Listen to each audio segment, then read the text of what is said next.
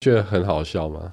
什么很好笑？就是现在很多人都会去下雪的地方，然后穿比基尼拍照。我不知道，我没有看到这种事情啊。呃，我就会看到了。那就是你有问题呀、啊！你怎么觉得是人家有问题？是你有问题啊！原来是我许的愿望。对。你按了没啦？按了哦，已经按了哦。所以你这种恶心的言论也被录进去了。我可以剪掉啊。但是你基于你的职业道德，你应该不会剪吧？啊，欢迎收听《孩子睡》，我是简兆轩。大家好，我是曾豪。怎样？你有想要延续北海道比基尼的话题吗？没有，这没有什么好讨，就是觉得很冷。觉得哎、欸、很冷哎、欸，忍不住一直看，想说啊，它那么冷，它的防寒措施是什么？还要大一点，看看有没有在哪边有加暖暖包之类的。嗯，是这样。不是有一种 YouTube 的影片是在下雪的地方，嗯泡在水冰水里面之类的，就是跳到脱光跳到冰水，你知道吗？呃呃，就是北欧人会这样来训练他们自己的。体魄，对 他们真的有点，对对对，有点恐怖了。但最近台湾的一些，呃，不管是 model 还是什么，王美，嘿，啦啦队员，就会开始进入北欧的训练环节。我觉得那可能是他们下一步吧，因为你都已经在北海道穿比基尼，下一步也只能跳到冰水里，跳北欧的冰水。没有，我跟你讲，就是在雪地里跟跳冰水里，那个恐怖程度还是不一样的。没有人可以再跳进冰水里面漂亮的啦。你怎么知道？我就是大胆预言，大胆就是立一个 flag，不可能有人跳进冰水里还可以漂亮。好。如果有漂亮，那一定是修图，因为你跳进冰水里，你一定会有鸡皮疙瘩。谁全身起满鸡皮疙瘩会漂亮？啊，它可以修图啊。对啊，所以我说如果漂亮，那就一定是修图啊。哇，林香有没有听到？呃，下一个写真集 挑战，为什么要对我证明他自己啊？谁在乎啊？Ice Woman，好烂哦，很无聊。好，嗯，欢迎收听《孩子睡了》。刚已经开过场了，谢谢你、哦。前面不要剪掉，讨论这种没营养的事情。我们就是一个陪伴感的节目。今天本来想要从一个很有营养的话题开始啊，你还是可以从很有营养的话题开始啊。哦、就是我想要访问你哈，就是关于您是怎么。创作这个故事的什么？你说接在林香的北欧挑战后面，你想要访问我要如何创作一个儿童故事？这样子，对对对对对，怎么说？对，因为我在想说，刚那个开头好像也不适合小朋友听。本来这个节目就不是要给小朋友听的，所以嗯，有点像是一个天然的屏障。哦哦哦哦，你说。让小朋友不会进到我们，如果他不小心听到开头就在讲说、嗯、啊，一起说故事怎样的，然后就会很有兴趣。对，想然后就听到你创作的幕后秘辛这样，哦、有点像是闯进后台的感觉，就打破了他的那个想象，哦、想说啊，看原来我这样被操弄，原来这些故事都是精密算计过的结果啊。对，说到精密算计，哦、就是你昨天，昨天我们跟那个一起说故事的两位新的编剧开会嘛，我们就跟他们分享一些关于这个频道的创作的原则，主要是你啊，嗯哼哼哦，然后因为我们原本定好昨天晚上九点半要开会，对，然后我就看你大概九点二十五分开始就坐在。我桌桌子前面，然后就开始拿你的原子笔在那边写写写写写写写写写，然后写了一张笔，就是便条纸这样。对，不是便条纸，大概 A 六大小的，好，那活页纸。然后你就滔滔不绝的讲了一个小时，就关于你的创作的方法。我有讲一个小时吗？差不差不多四十八分钟。我怎么都像啰嗦老人啊？真的假的？你为什么没有制止我？没有，我我觉得很好啊。因为都都是重点，哦、重点就是你讲一个小时，可是毫无人场。我想说，哎呦，我们现在可以开课程赚钱了吗？没办法啦，一个小时就教完了。不是，我感觉你还有啊。我 就昨天在听的过程，就觉得好像回到那种大学在上那个编剧课的时候。我真的不敢，你不要再讲下去，我会被我编剧老师杀掉。不会不会，我觉得他听你讲，嗯、他也会觉得嗯很棒啊，好可以找你来兼个课这样。才不行，没有，就昨天听就觉得哇，因因为我们那时候上的都是同样的编剧老师的课，但像我就是不够认真嘛，嗯、所以我后来也没有再继续写剧本，嗯，就写比较少啦。然后你写，你就继续一直写到现在，就觉得哇，你的功力是真的有在累积耶。哦，好，谢谢。你是不是没办法接下去？我，我没办法，我没办法。不是，我跟你讲，我跟你讲，昨天，嘿，昨天那一个小时是怎么样呢？我大概途中换气了三次，有点像，对啊，有点像深度潜水那样。其实我不知道你有没有发现，就是因为我们是视讯嘛，然后陈彦豪坐在我对面，嗯、然后因为我很怕停下来，大家就会觉得。哎、欸，搞屁哦！现在为什么没有继续讲？对，对对，干掉，所以我很紧张，我就把我想到的事情全部，就是我列的重点，因为我只列了重点，然后我列完重点之后，我就会举其他的故事的例子，然后举例出来说，哦，这个重点对应到这个例子，我是怎么操作的，这样子。总之，一个重点大概举了两三个例子，所以我好几个重点，然后就就举了很多很多的例子。那这途中呢，我都不敢呼吸，为什么？就我就是怕怕放屁哦，不是 我怕呼吸就会停下来，然后大家就会觉得好是讲完了，这个人没了啦。就是什么东西啊？就是我就，你以为你在什么大西亚时代是不是？我就很接下来哦，drop the beat，你就开始奔冷场这样，不然大家发现忘词。对，我不知道你有没有发现，我就是一直抛一个眼神给你，想要你接话，因为我真的呼吸不过来，我要停下。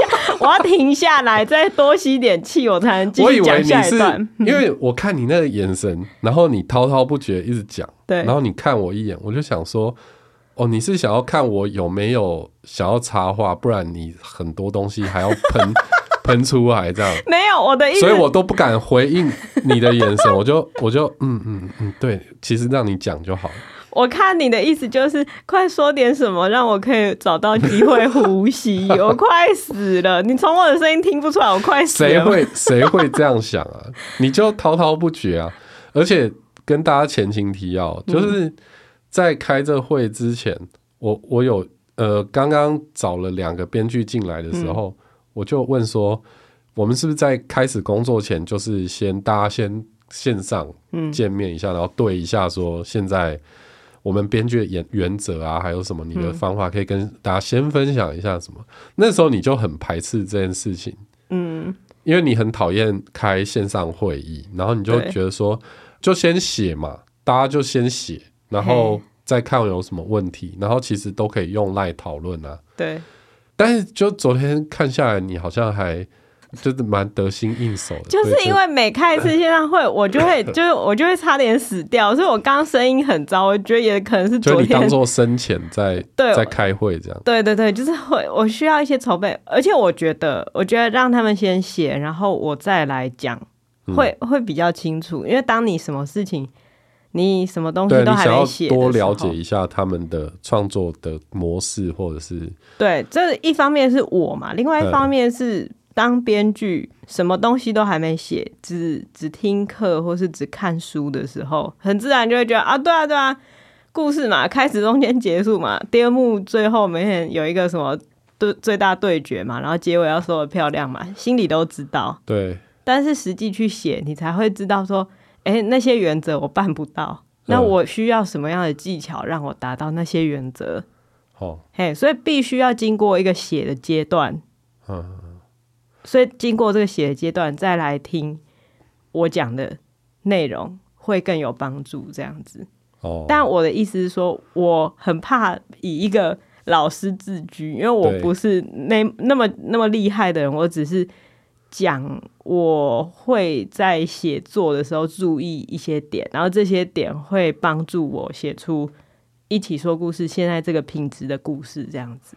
我我不知道他们两个昨天听完的真实的感受是怎样，他们都是回回应说觉得听到很多，然后学到很多之类的，就感觉是蛮有收获的。但我自己听是觉得应该没有其他的，好，不要讲其他故事频道好了，应该很少有一个可以创作童书或者是儿童剧的人有办法把。自己的创作的东西整理的这么清楚嘛。我觉得就是整理出一套你的原则。对，我觉得对自己可能都有整理出来，只是有没有讲给让别人听，这又是另外一回事了。哦、就是对，所以我觉得他是蛮值得分享的。你说在这个节目中分享吗？对，因为这个节目应该也有很多是家长，然后有在听一起说故事，然后也想要跟小孩一起讲故事。对对对。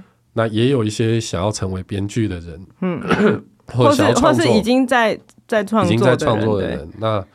而且我们以后也可能会再征新的编剧嘛，所以也许大家听一听，嗯，哦，就可以去实做看看，嗯哼哼。然后，如果你觉得自己写的很好的话，也可以再来找我们合作，这样。或是也许知识卫星的老板正在听，就大家可以听听看，这这能不能成为一堂编剧笔记？没，我我至少可以当笔记吧。对对对，我有什么一百个小时创作的经验？有吧？有一百有啦有啦，没有的话太夸张了。所以好，你要不要直接分享一下你昨天跟两位编剧分享了什么？这样好啊，大家注意啊，以下全部都是一起说故事的商业机密。嗯，嘿，这一套呢，如果你学去的话，不要外流。不要外流，也不要自己开一个新的故事频道，因为你会很强。哎，自己在那边讲一些 恐怖的话，没有啦。嗯、如果大家自己去开一个频道的话，对，那那也是多多益善。我觉得对，对，因为如果抱持了这个价值观或是这个创作方式，我觉得出应该出来故事都不会太扯啦。好啊，那我就。就这样，什么啦？没有，应该说，我觉得我们有一些原则跟我们的价值观分享给大家。然后，如果你认同这个价值观，并且以此去创作，我觉得对更多的小小朋友听到，对未来的社会会是。至少是我们想要的那个走向。对对对，我不知道好不好啦，但是至少大家听听看啦。我们会觉得，也许哎，台湾社会会会因此有受到帮助。对，你知道从刚刚到现在的十分钟都是一种啊，我不知道有没有好啦，但是就是大家听听看啦。啊，我是觉得很好的，很像公园阿伯的。没有，我还讲啦，这好代志就是安尼。嘿，嘿，那安尼做吼，这台湾社会绝对绝对的进步。到底要怎么做？死都不讲。这个线上课程第一堂课，第一堂课就是为什么要学这堂课？对啊，就是这样这样写。然后第一堂课就是整门课最长的一一支影片，两个小时。然后后面一直都一分钟就讲。对对对，然后大家 听众这个部分是孩子睡了限定。知识卫星如果有听到的话，可以诶 帮我们修一下我们的课程大纲。毕竟我课课纲就是五分钟写出来。没有，我我昨天跟编剧开会没有那么夸张，没有对，没有没有像这样子乱讲一通。嗯，对，好好好，我们就直接进入干货的部分，好不好？到底什么时候才要进入？嗯，好。好严肃呢，好啦，很严肃。因为我，我觉得，我觉得轻松一点，就是分享说，因为其实我们主要是看到大家在、嗯、呃，就编剧们在创作的过程中会遇到一些的瓶颈。对、嗯，比如说第一点是因为很多投稿过来的家长，嗯，我觉得应该不是小朋友，是家长，他们会想要投稿一些解决小孩问题的故事。对对，比如说说教。的东西，对对对，那就比如说有人就会想要叫小孩，呃，多帮忙家里，或者是叫小孩不要碰家里的窗帘，对、嗯，或者叫小孩怎样，就是这各种生活常规都想要小孩培养起来嘛，对对对，那这其实是一个很很正常的期待，其实这都是故事的出发点，就是故事的出发点就是希望。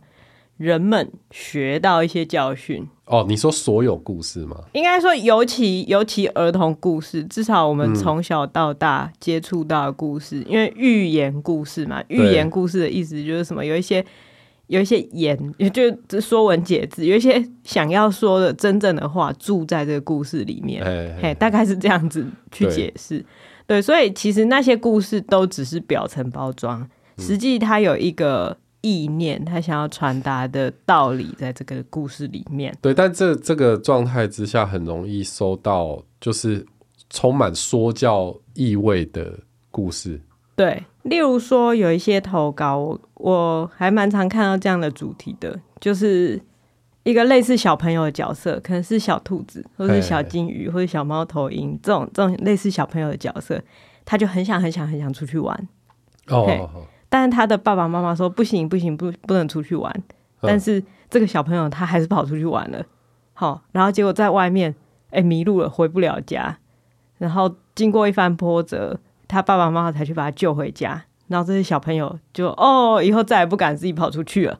嘿，嘿，嘿，这是一个很完整、很简单的故事。他他想要出去，然后他遇到困难，然后最后解决，他学到一个教训。对对，他故事的出发点就是要教训小孩说：“你不要 对，不要自己擅 擅自跑出去玩。”对，不要自己擅自跑出去玩。嗯、这个是一个故事的说教意味、嗯、啊。我们会觉得这个说教意味很浓，是因为。是因为这整个故事情节都是为了这个意念去服务的嘛？对，嘿，就是他没事，为什么会突然想自己跑出去玩？他没有一个真正根源于这个角色的动机。嘿，嘿，他就是这个小朋友为什么想要出去玩？嗯、就是外面到底有什么好的，就不知道啊，就就没有，就没有设计出让这个角色真正向往的东西。嗯，嘿，他只是采取了一个行动。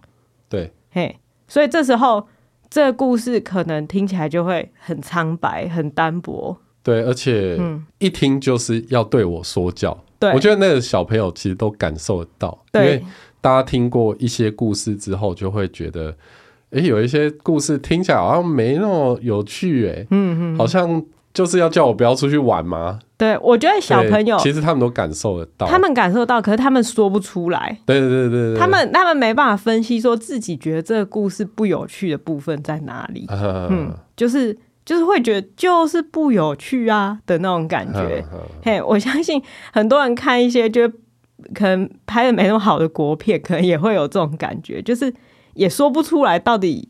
问题是什么？嗯，但总觉得好像被教训了一顿的感觉。对，对，而且那种教训感又又不是说像是像是一些很厉害的日剧，就是他把那个教训融合在很厉害精美的台词里面。哦，嘿，他他那个教训就是很浅薄，就是他做了一件不允许的事情，嗯，结果他遇到坏事，还好最后他被救，所以他最后决定他不要再做不被允许的事情。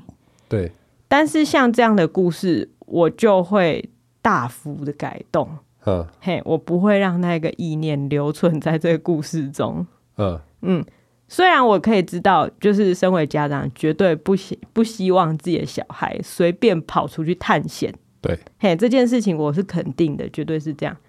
可是我们必须要把眼光放长远来看。嗯，我昨天讲到的就是这个故事的价值观。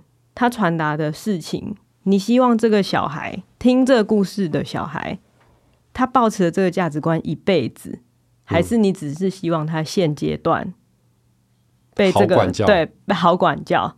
就这个故事，它分分成两种，一种是长远的影响。嘿长远影响对我来讲，就是我有没有办法把小孩培养成独立，嗯，能够思考、愿意挑战，嗯、但是会注意自己安全的人。这是这是长远的目标，嗯，这个目标放在成年人身上，它依然成立。可是，如果我的目标只是让小孩不要乱跑，这是一个简单的事情。我有需要动用这么大的资源，用这么大的一个故事去讲一件简单的事吗？对对，因为，因为大家都觉得，哎，故事好像只是让爸妈方便的一个工具，就是比如说，我现在可以不用。嗯不用陪他，对，放个故事给他听，对，打发他的时间。嗯、可是其实这些故事都会影响小孩一生。对，现在 现在讲了，突然觉得肩膀很 沉重。对，他的意识其实都会被这些故事影响。嗯，他有没有办法长成一个逻辑连贯的人？他有、嗯、有没有胆识去探索未知？然后他有没有足够的？判断力在遇到危险的时候折返，嗯，我觉得这些都是，这些都是现在教了，感觉很挑战、很具有挑战性的事情，和对于他的一生是有好的影响。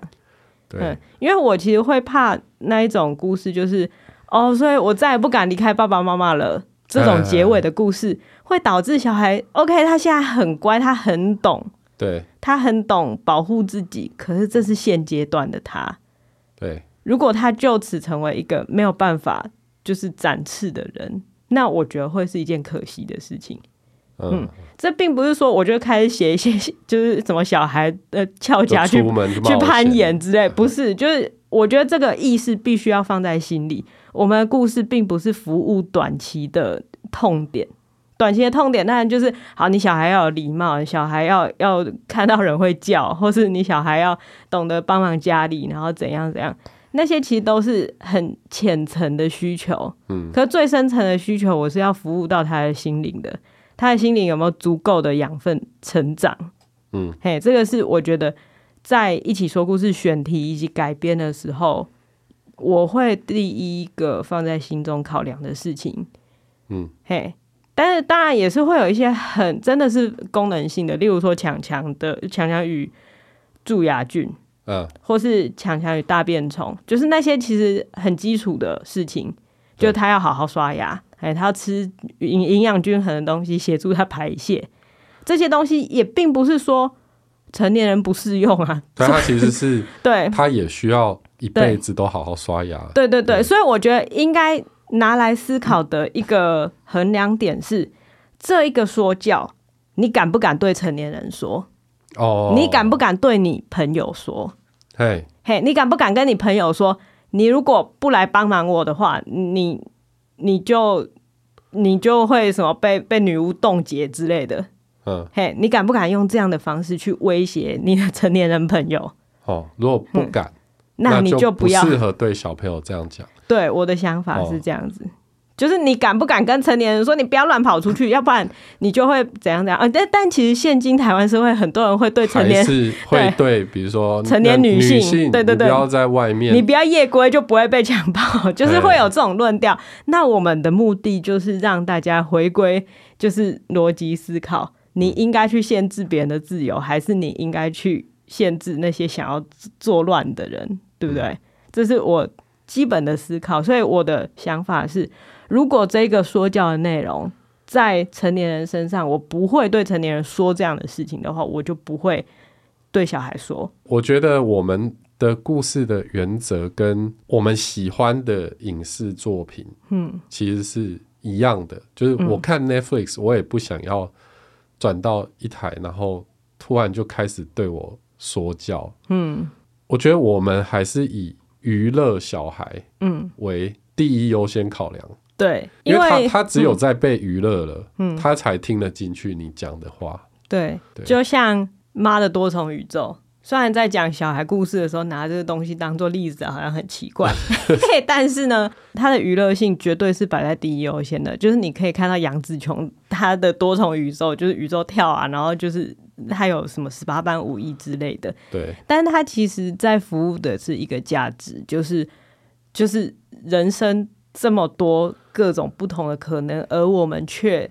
在此刻，嗯，在彼此身边，所以我们要善待彼此。对，你如果直接这样讲的话，对，就没有人要理你。其实这个是一个很很佛佛学的概念。对对。啊！如果今天就是一一位出家人突然跟你出来说：“哇，有缘见到你，那我们来结个缘，我们善待彼此。”你当然就是，就是大爱台了，你当然就是扭头就走。我真的就是扭扭头就走。可是我们却有办法关在电影院里面看杨紫琼两个小时，嗯，让他去把这个道理走完。嗯，他其实最后也不是告诉。观众说：“哎、欸，你们要怎样哦？”他其实是借由角色自己的成长，让你去看到这个角色的成长，然后你自己想一想，你要不要跟这个角色一样？嗯，所以我觉得在故事儿童故事里面，我我能做到的事情，也就是，如果我要对小孩说教，我还是把目标放在我的故事中的角色有成长，小孩看到这个角色的成长，再自己想一想，他想不想要一样的成长？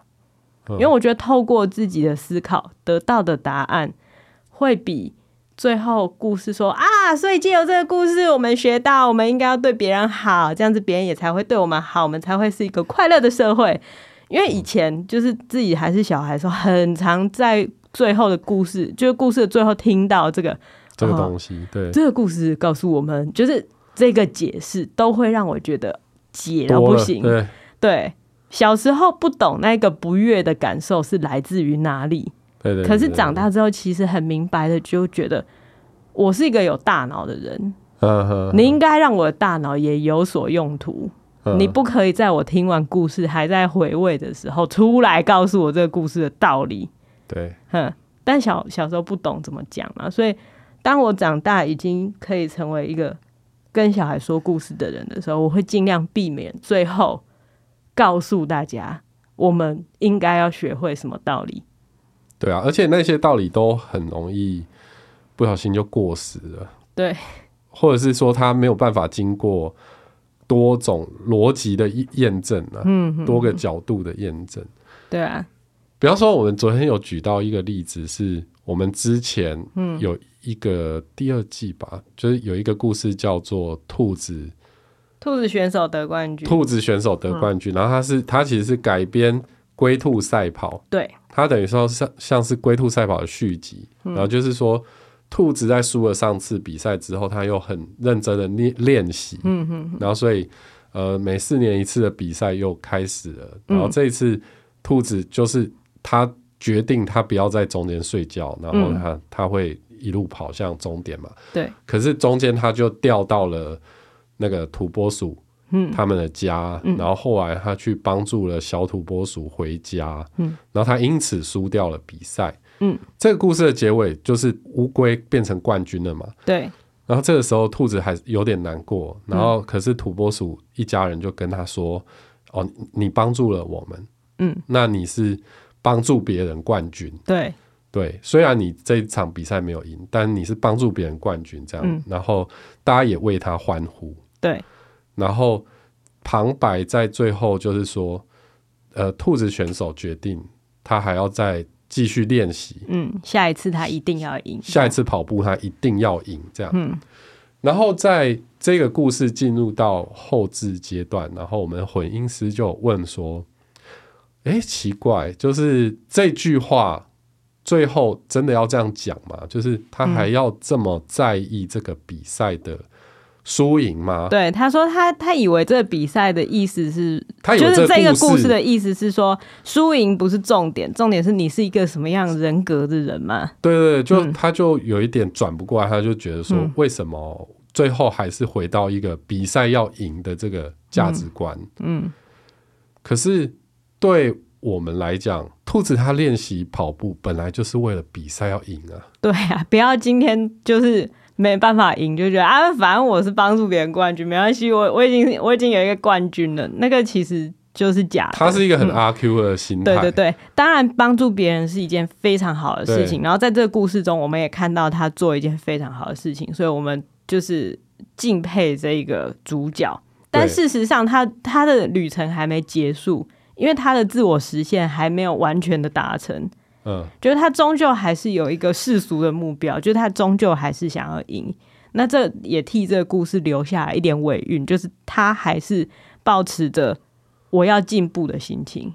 对，就是你想要成达成你的梦想这件事，跟你是一个好人，这之间并没有冲突啊。对，他可以，你中间还是可以帮助别人。对，不要说就是台湾最美的风景是人。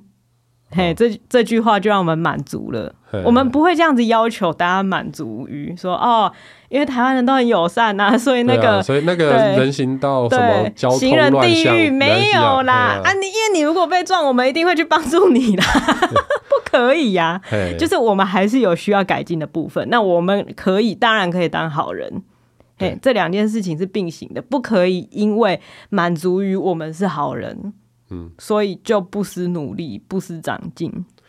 对，这就是我觉得是价值观的选择啦。嗯、就是我们想要我们的小孩，嗯，听完故事之后，他成为什么样的人？对，重点是什么样的大人，而不是现阶段改变他什么样令大人困扰的行为。对，比如说，因为他现在跑步赢不了别人，嗯、然后。就跟他说啊，你你就帮助别人就好了。对对对，他如果真的还是很，很有兴趣，他有那个梦想，嗯、你就让他去对怀抱那个梦想，继续努力。对，然后他他的确会遇到挫折，可是我们可以帮助他的，并不是排除他的挫折，我们能帮助小孩的是调整他面对挫折的心态。对，嗯，我觉得这一点是就是。成长心态，让他养成一个有成长型的思维。他知道说、嗯、：“OK，我现在输了，但是我还有机会再赢回来。嗯”嘿，这个是我看阿根廷足球 得到的一个。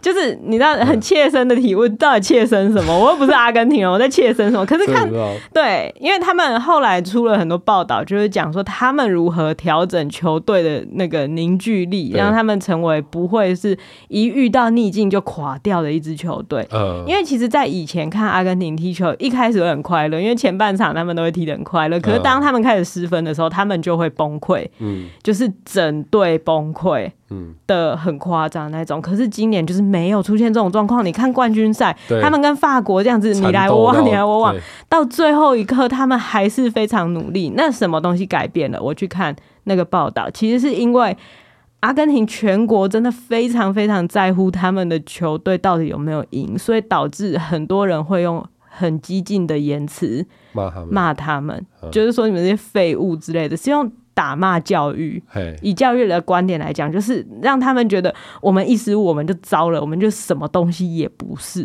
哦，嘿，可是他们后来就是调整心态，就是重点还是我们很喜欢踢球，踢球这件事非常好玩。我们遇到的困难越多，其实越好玩。哦，嘿，他们甚至带了桌游一起去全队一起玩桌游。哦，对，还烤肉嘛，对对对，带了几百公斤的肉。嗯、对，就是。就是还有什么马黛茶，反正那些应该都是植入啦。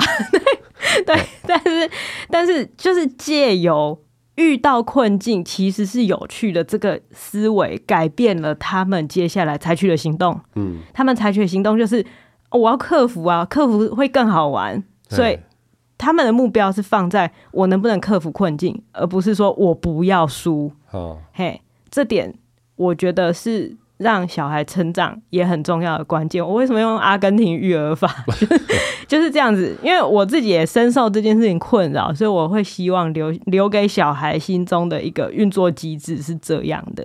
对、嗯，这个是说教的部分。所以也就是说，如果要说教的话，嗯，如果终究这个故事还是要传达一个道理的话，我希望那个道理会是正向的，嗯，或是他不要是哦，不准做什么。我们不应该怎么样，而是让小孩知道我们怎么样会更好。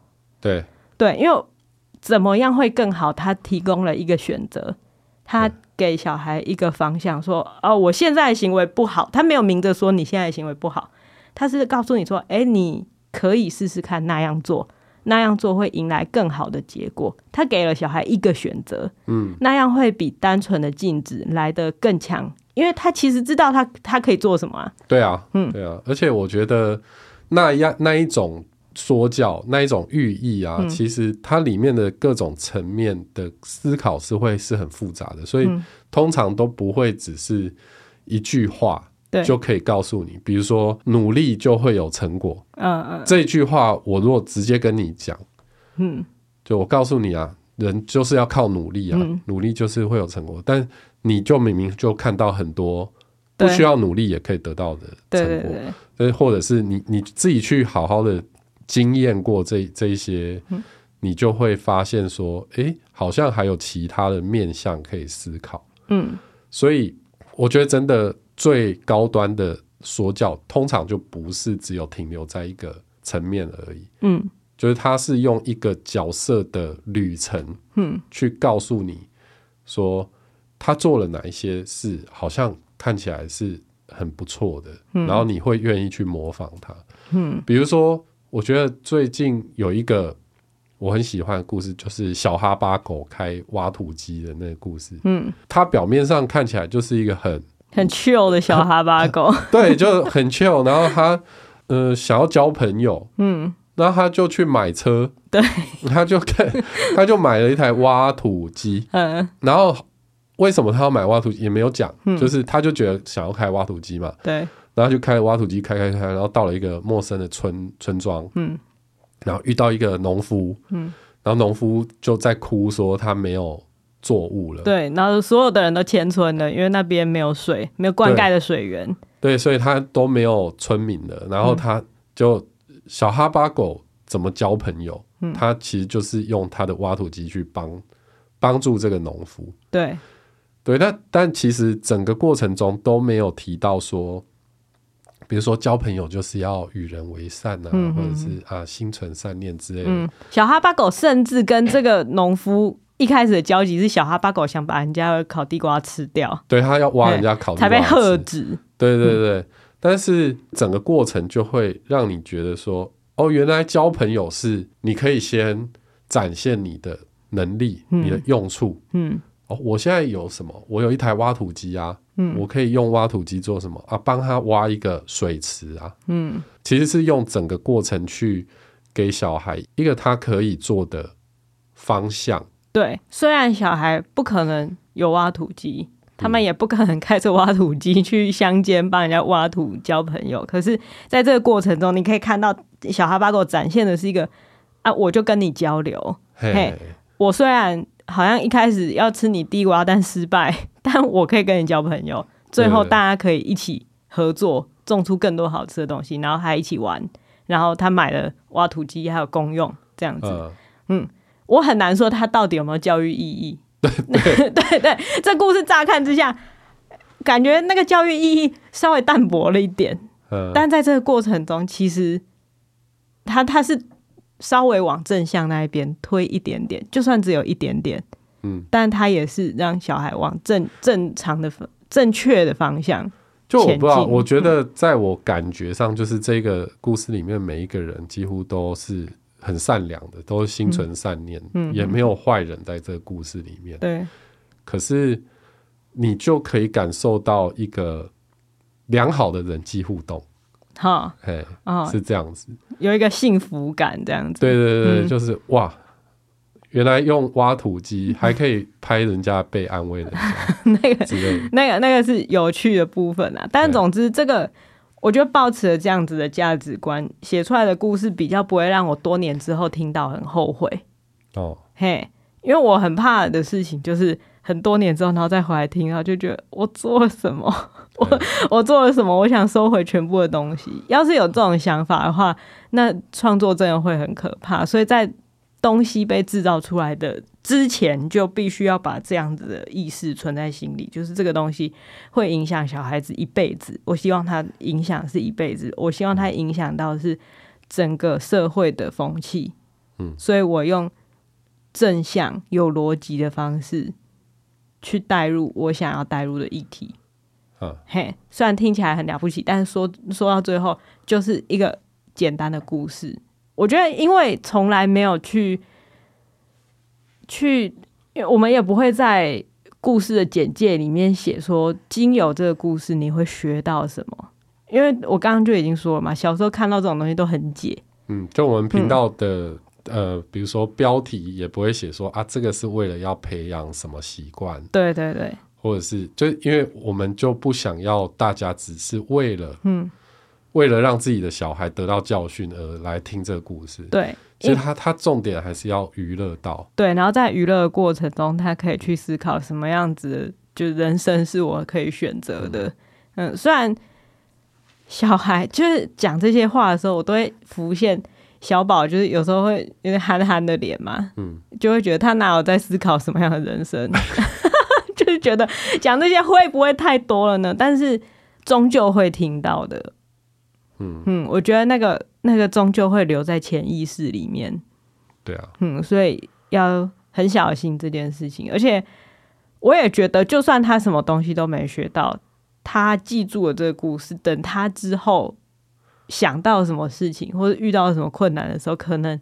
就像锦囊锦囊妙计那样子嘛，他就会突然出现在心中，就想说：“哦，是这样子的，原来那故事是这样子的。”这种经由自己想到而得到的体悟，会留在身上最久。对，嘿，这是价值观的部分。嗯嗯，那说完就是选定题目或是改编的方向，因为因为价值观会引领整个故事的前进嘛，这是故事的主干的部分。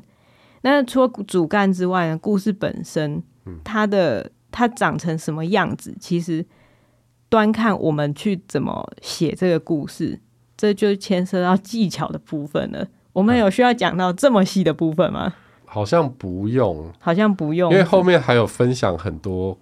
你有分享一些关于技巧的部分，是针对我们的编剧他们所需要的，嗯，的技巧嘛？嗯，好像没有必要在这个节目上面把它讲完。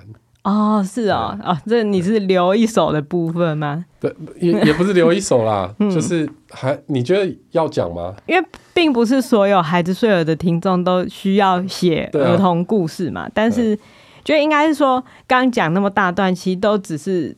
昨天跟编剧开会的前半部内容，就是我们在定调我们的价值观。对，对，对，对，嗯，当我们的价值观定调之后，我们才会进入到实际写作的部分。那实际写作呢，会有一些就是小技巧，让大家可以写出就是完整、工整而且有趣的儿童故事。嗯，嘿，那这个部分就。请大家关注我们与知识卫星 没，有要合作啦，没有啦，没有没有被邀请。我不知道、欸嗯、大家会想要上这样的课程吗？应该也是很少数吧。你说到底要如何写出一个好听的儿童 podcast 脚本吗？对，嗯，我不知道哎、欸。而而且之后技巧的部分搞不好用 AI 都可以克服了。嗯，是不是把你那一些？把你昨天那些技巧有没有就输入到 Chat GPT 里面，嗯、把这些原则告诉他。哦，是哦，可以这样子。那他在创作的过程，哦，嘿，那我试试看。因为我昨天看你不是也跟他玩了半天，你后来有创作出什么故事吗？哎、欸，我跟 Chat GPT 昨天写出一个不得了的，会得奥斯卡短片动画短片的，真的假的？很不得了。对，那我们就直接无情的跳过故事的技巧部分，来到我跟 Chat GPT 的创作分享。不是，我跟你讲，事情是这样的，是因为我昨天在看新闻，然后就看到一个我很喜欢的新闻，我就是真的很喜欢这种。大概一个月以前，北海道有一间垃圾场，他们发现垃圾里面竟然有一千万的日币。哦，嘿。就钱币哦，纸纸钞全部就是包一包，然后丢垃圾，丢在垃圾场哦。所以他们一千万，对对对，他们就等了二十几天啊，失主都还没出现。嗯、嘿，所以这时候他们就贴出公告啊，就就对啊，因为要照按章行事，拜托按章要贴啦。你要不然你觉得是怎样？要要是我在那个那里上班，呃、我在开会当下，我一定会问。呃啊，要贴哦！哎、欸，这位先生，你刚刚分享了这么多什么？你做故事的原则，就现在遇到这种拾金不昧的事情，不是你说要贴哦。我不是说我一开始就想要把它私吞、嗯、还是怎样，而是贴了有用吗？贴了，就是就有谁有办法证明说这一千万是他的？我跟你讲，贴了很有用。怎么说？有十二个人出来说那钱是他的。对吧？同时出现十二个失主，哎，就是啊，但是里面有可能真的有人掉钱啊。那有有有有证明吗？反正他们这十二个人呢，他们就分别提出自己为什么会把钱丢到垃圾场的一段故事。哦，一起说故事。对对对，他们十二个人分别说故事啦。然后有一些人的故事很扯，就是哦，我喝醉酒，所以不小心把钱弄丢了。那谁喝醉酒带一千万？拜托对阿伯，呃，我假设他是阿伯。然后有人的故事，哎、欸，好像还蛮真的，就是因为家里的长辈有失智症，所以会乱丢东西。哦，所以所以可能推给长辈。对对对，那他长辈要带来啊？可能应该有带来，所以还会有医疗证明。因为有些人是有很认真的做一个报告书这样子送过去，然后有一些人讲的比较模棱两可，就说。那个以前有一个柜子里面有钱，但是现在那笔钱不见了，所以我在想说，会不会那一笔钱是我们的？三小，对，我我以前有一个账户里面也有钱，但是现在里面都归零了。然后你看后面有三顶帐篷这样子，有可能是我领出来忘记了。对，但是我真的会做这种事吗？我不认为。对，所以这一钱一定是我的。总之，就没有人提得出。斩钉截铁的证据嘛？呃，对对还在调查中。总之，十二个人目前已经先排除三个太扯的，好，剩下九个持续调查中。然后我很喜，所以我就觉得没必要贴嘛，你贴公告反而就把事情弄得更复杂。嗯，你如果不贴，也许再等久一点，就真正的失主就会出现。可是可能他们的程序就是他们已经等过一段时间了。再等下去，就是他们要贴贴出来，再过一阵子，然后没有真正的失主之后，这笔钱才会就是由发现者拥有。可是他们发现者并不是垃圾场员工，他们发现者是政府。因为那个垃圾场是隶属于政府的，哦，所以最后这个钱就是会充公的意思。对，所以他们一定要贴，好吧？他们不贴就不能不能拿这笔钱，所以一定要贴。可能贴很小张吧，那种登报的分分隔广告超小张。好了，反正嗯，反正就你看到这新闻，哼，我就是很喜欢这种新闻。我不知道大家记不记得以前有那个第一银行的那个 ATM 盗领案，也是就是外国人然后鱼头那个对。乱乱领一堆钱，然后最后钱乱丢，然后被一对父子挖到，然后他们还在家放了一阵子，然后才拿出去，然后结果他们拿出去的钱跟那个银行报领报他们失窃的钱完全对不起来，就银行不知道到底是银行多报还是怎样，反正就是有一点，我那时候就觉得哇，银行该不会想把呆账一次给它消掉吧？这也太赞了，就是我对这种钱的矛盾我真的很喜欢，所以我就我就拿这个故事。拿这个新闻跟 Chat GPT 讲，然后就说有这样的新闻，我就说，哎、欸，如果是你呀、啊，你会编造什么样的故事，让你可以成为那个失主，就让你可以拿回那些钱这样子。然后他就说，就是我只是一个语言模型，嘿，我不会弄丢钱。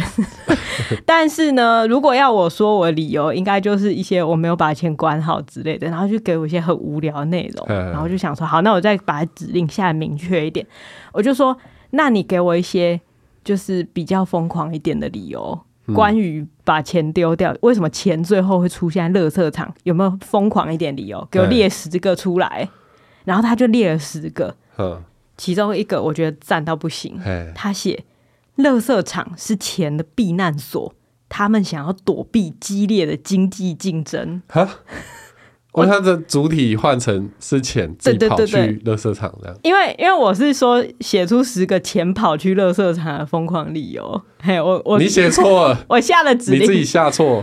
呃，我以为他会懂那个意思啊，就是钱最后会出现在垃圾场的疯狂理由。但总之，他就觉得哦，因为垃圾场是钱的避难所，因为他们想要躲避激烈的经济竞争。然后我就觉得，哎呦，这个前提棒的棒的要死哎、欸，就是因为。钱每天这样子被付来付去，应该很烦吧？然后我就开始想说，会不会有两张钞票？然后他们就决定要终身厮守。可是他们今天被分开付给不同的，就是店，就是有有人被付给 Seven，然后有人被付给小吃摊，然后他们永远不能再见面，所以他们就很崩溃。这个真的是对奥斯卡那种。动画短片上面会出现的，对对对，对。以下大家用一种比较法国风情的那种手绘，有点钢笔勾边，然后淡淡的颜色，然后配上珐琅哦，对对对，对 对对，配上那种手风琴的萧瑟音乐，好，开始我们要开始的故事。我就很喜欢这个前提，我就说这件事情感觉还蛮好笑的，你可以写一段故事吗？哦，然后他就开始写了，然后他写的过程中，我就会。加一些问题，然后让这个故事越来越完整，嗯、最后出现一个不得了的东西，让我怀疑 ChatGPT 有情感。我怀疑借由这个故事，我看到他蠢蠢欲动的心情。哦，这样哦。这个故事呢，好，我来讲，我我把它简要的讲过去好了。好好好。总之，当钱仍然在银行和商店中流转的时候，嗯。他们感到孤独和失落。哎、他们只是一个数字，而不是被人们珍视和重视的实体。哦，哦，他们被塞进袋子和钱包中，从一个地方移动到另一个地方，没有真正的自由和独立。他在讲钱哦，他没有在讲自己，他在讲钱哦。很会写。对对对，他这些钱开始意识到，他们是作为一种交换手段的存在，不是被视为实体和人类。他们感到无力和失落，因为他们没有自己的生活和自己的价值，他们只是被人们用来购买商品和服务，然后再被丢进银行中等待下一次消费。哦，很失落，对不对？你开始感觉到身为钱也太可怜了吧。总之呢，这些钱他们就开始觉得哦，自己缺少意义，然后他们的存在只是为了别人的目的啊，他们感到厌烦和无聊，希望可以找到一个更加有意义的生活方式。嗯，可是他们的生活永远都被绑定在经济活动里面嘛。于是呢，这些钱开始决定，好，我们要出走。好，这些钱就寻求逃脱。但当他们离开主人之后，就觉得很紧张。嘿，钱掉在路上，但会很紧张嘛。被捡下来，或者会被踩过去？哈，到底会怎样？总之呢，这些钱经过一些事情，他们最终来到了垃圾场。然后到了垃圾场，他们开始有一种异样的感觉。哦，因为这里没有经济活动了。好，然后他们开始遇到一些别的钱币。大家从世界各地很不小心都来到了乐色场，他们都是逃脱体制的钱，所以他们在乐色场开始发展出了一个钱的社群，他们在这边找到自己的新的生活方式，还有新的人生方向。我想就是躺平吧，身为钱也要躺平，就是我不想再被花了，大概是这种感觉。总之这些钱就在这边，然后过得幸福快乐，退休。对，然后我就想说这个故事。他写完了，但是我觉得不够好。我觉得他需要在这里有一个强而有力的转折。这强而有力的转折就必须扣回到我前面的那个新闻事件。好，这时候失主出现了，我就问 Chat GPT，这时候失主出现了，他想要把这些钱领回去，哈。这是我在这个故事里面加的一个震撼弹嘛？因为对这些以为自己从此幸福快乐的钱来讲，失主出现就代表他们又要被领回去花了，所以他们很痛苦。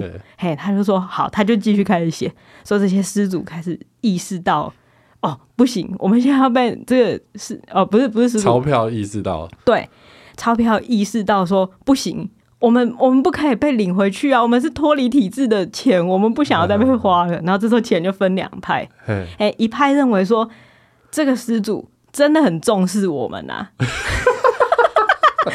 他真的，我们对他来讲真的很重要啦，我们应该要跟这个失主回家啦。呃 啊，但是另外一派的钱就说不，你忘记我们。多多辛苦才能到这边建立我们的社群吗？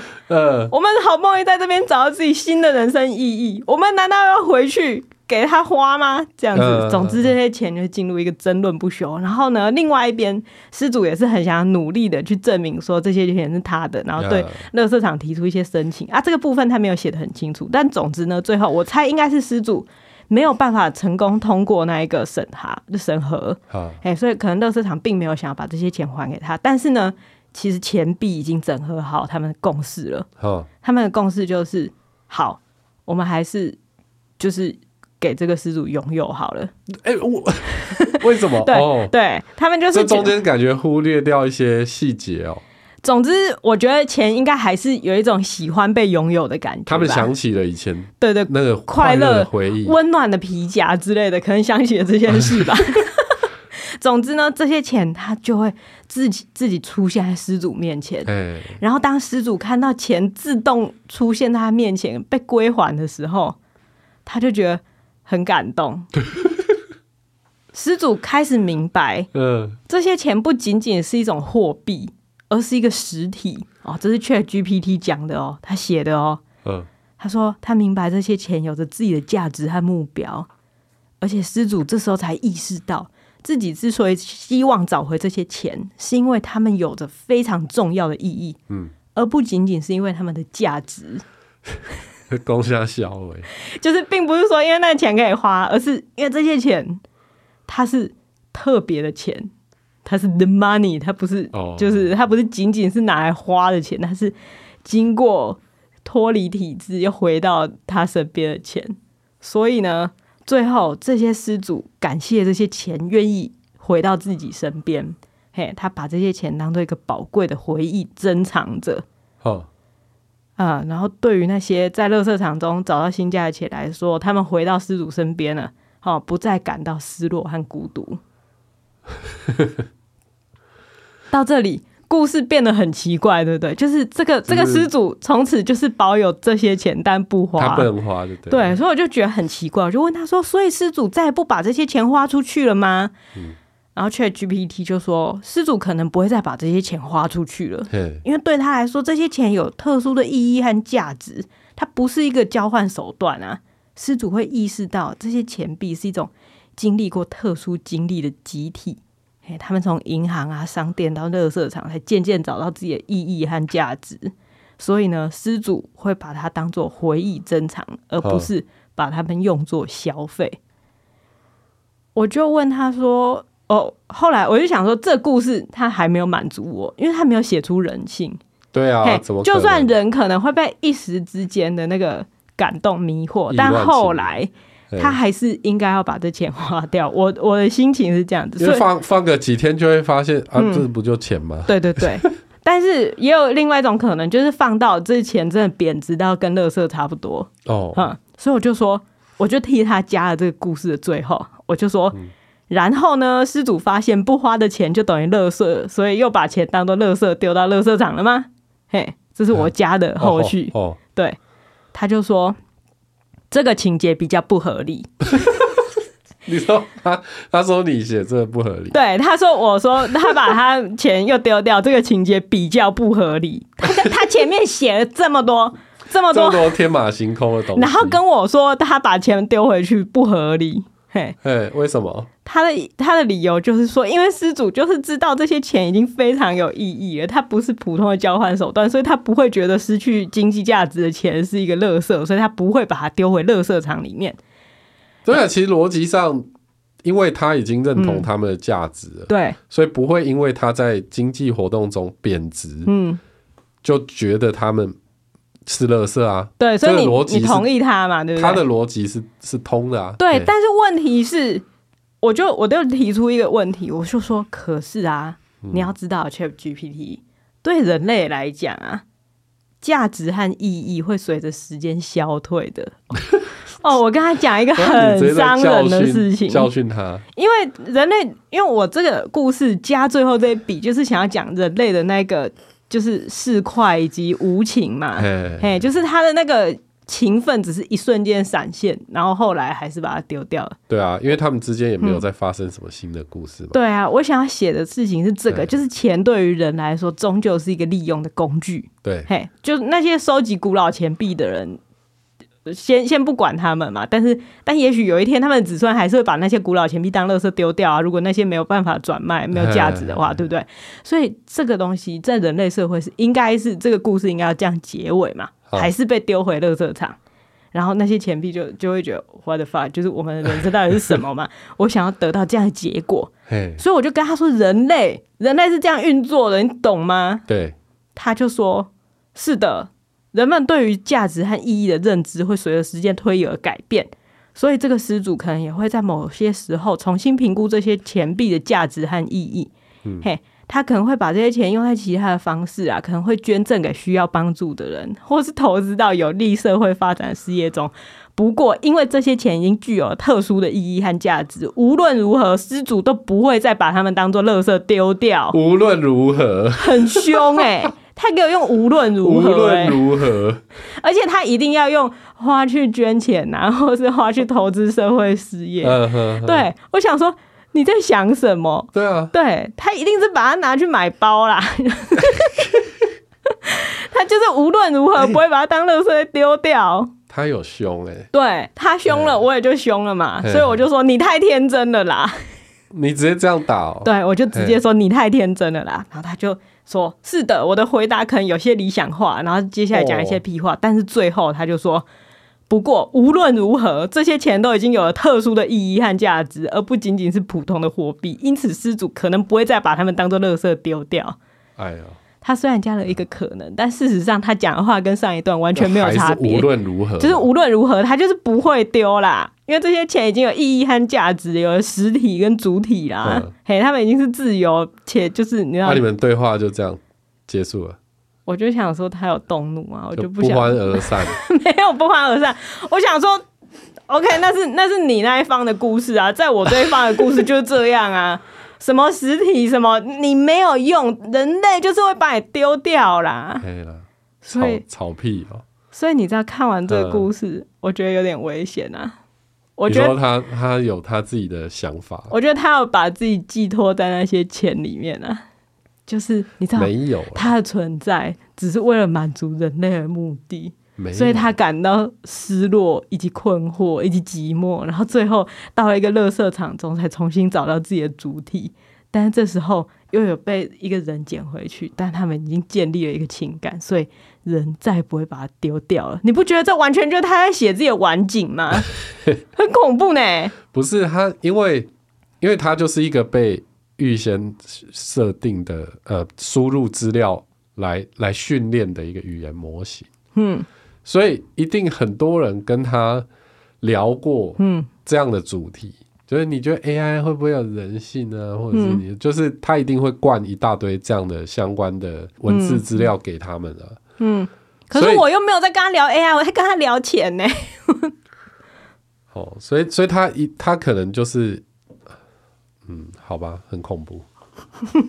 哦，你无法替他辩驳，是不是？巧合啦，巧合。哎，巧合啦。反正呢，他他是相信人类不会再把那些有意义的钱丢掉啊。不过这个这个故事真的可以，嗯，拿拿来投个什么什么短片，什么动画动画短片，嘿，试试看。什么烂故事？感觉 Wes Anderson 可以拍啊。对，用犬之岛那样子的视觉风格对对，犬犬之岛。钱之岛，哎，好烂，烂死！在日本取景，哎、欸，欸、我觉得大家听完这个故事，然后去看 Wes Anderson 的《全之岛》，然后把这两个想法结合在一起，嘿，你就会有一个很棒的动画短片，然后深刻的展现出人与物质的关系。哎啊，记得拿到钱要分我们一点。嗯授权金，我没有要授权这个故事给大家哦，嘿，自己来，自己来，我们没有要投了，就是把它封存。好啊，好啊，那我们来看一下今天节目的评论啊，好，这礼拜有一个评论，哦，是空巢期快来的吗？他说我有 get 陪伴感。潜水很久，赶快浮出来。自己听 podcast 的习惯和看韩剧不同，韩剧大部分是打发时间，然而听陈汉简的 podcast 是真的在我需要被陪伴和被理解而来，所以并不会等着节目更新。我的小孩分别已经准备上高中、大学，听陈汉简讨论育儿生活，听你们可以梳理自己的感受，会让我回忆起过去走的路，也在自己重整一次，且有满满的感动。尤其上次听了野营前的状况，再看到影片，眼眶都红了。哦，他小孩已经上高中、大学了。前辈啊，容我叫一声学姐。对，还还还 回来听我们这好小菜鸡。我跟你讲，这就是距离产生美，就是因为因为想以前发生过的事情，都会觉得啊，真的是那时候还蛮辛苦的，然后那时候心里有这种干意满点的时候，好，但是其实回头看哦，大概就是那种感触点滴在心头。这跟男人聊当兵是差不多啊，有一点。对，但这有人陪你聊，有人聊给你听，那就是一个满满的陪陪陪伴感，我觉得很不错啊。好了好了，嗯、好，希望大家就是可以继续好听，看看可以听到啊，可以把这节目推荐给你小孩已经离家，嗯、然后可能面临空巢期的朋友。你说自己的父母吗？哎、欸。就说，哎、欸，我就知道你们最近想念我啊，来听一下，听一下，想一下以前你们带我的时候那个困扰。对对对对对，嗯，好啊，那今天节目就到这边，好，拜拜，拜。孩子睡了。